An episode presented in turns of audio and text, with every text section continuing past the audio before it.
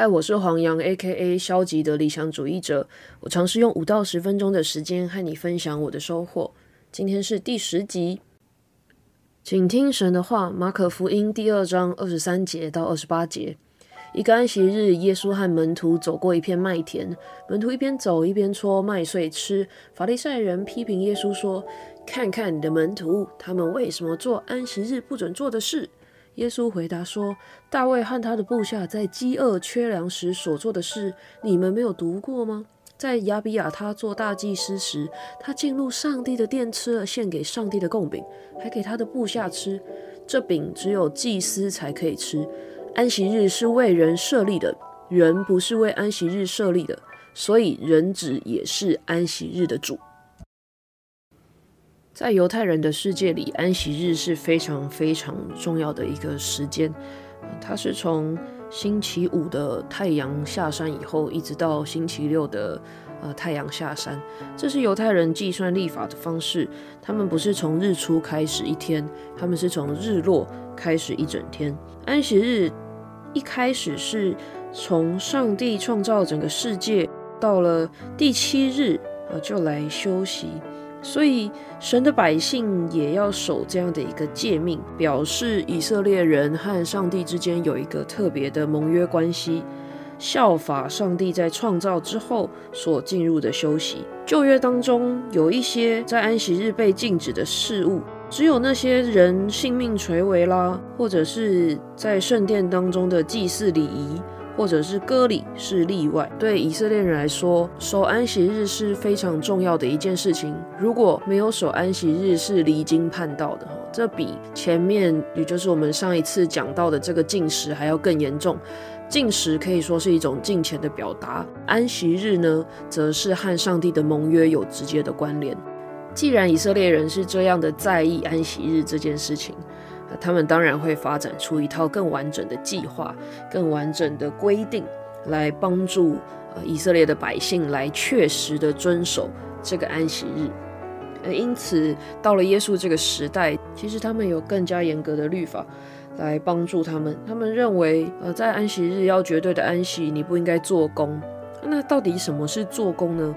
我的做工跟你的做工有可能一样吗？我想以色列人是非常专注在他们要完成这个和上帝守约的事情上面，因此他们对于这个做工的定义也有非常深入的探讨。今天耶稣的门徒走过一片麦田，他们一边走一边搓麦穗吃，对法利赛人来说是非常非常严重的事情哈，因为他们不仅收割哈，他们还打鼓。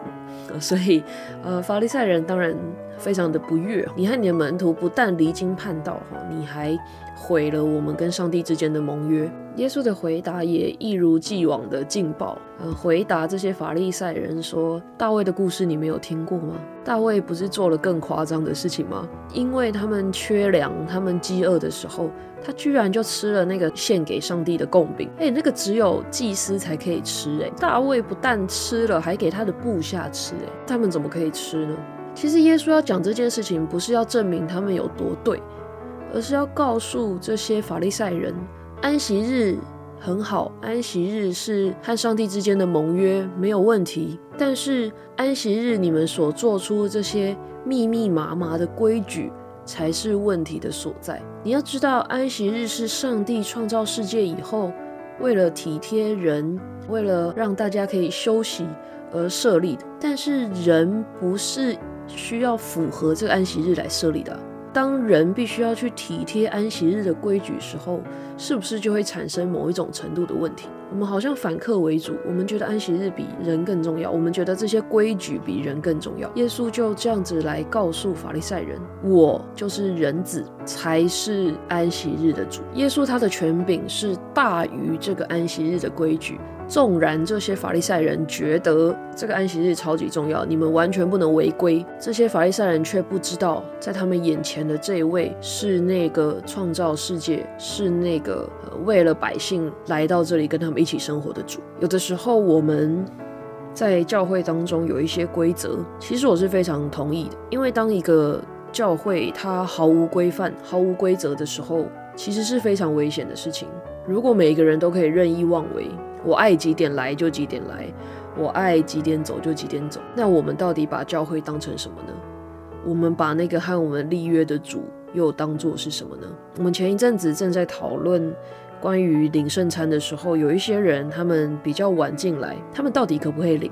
他们来的时候可能是默想已经结束，他们来的时候或许是其实已经领完饼了，啊，正在领杯，他难道可以领半套的吗？但是最重要的事情是，为什么领圣餐之前需要默想？因为我们是按照主的吩咐去默想自己的罪，并且求神来帮助我们赦免我们。我们也去追想，我们去想念耶稣基督为我们死在十字架上这件事情。如果你没有做这件事情，是不是就是吃喝自己的罪呢？我讲这个事情不是要来骂那些迟到的人哈，而是我要讲，在教会当中有规矩是非常重要的，它不应该是你想怎么样就怎么样。上帝对人非常仁慈，没有问题。但是，难道人就可以摆烂吗？人可以每个礼拜都迟到，每个礼拜都随便乱翘掉，然后再来跟上帝说啊，拍谁啦？我那天要去爬山啊，拍谁啦？我那天我我早上煮早餐煮比较久，这好像是一个骄纵的小朋友才会讲出来的话。我们要抓到一个平衡，安息日是重要的。当然，现在的新教我们守的是主日哈。这个问题，我们如果有机会再来谈，这不是一个五到十分钟可以解决的问题。我们会不会拘泥在那个过度的细节里面？我觉得求上帝帮助我们找到一个平衡。我们需要有恰当的规范，但是我们要有恰当的例外，好叫我们在当中是真正体察上帝的心意，而不是只守那个表面的规矩。我们一起来祷告，恩主，我们感谢你，你赐下主日，要纪念你复活的早晨。主，当我们。每次来到教会聚会的时候，求你让我们的心是预备好的。我们虽然知道，呃，有一些规范，有一些规矩，听起来很不人性，但是主，我们有什么好要求人性的呢？因为那是敬拜你的地方，我们要预备自己的心，因为我们要来朝见你。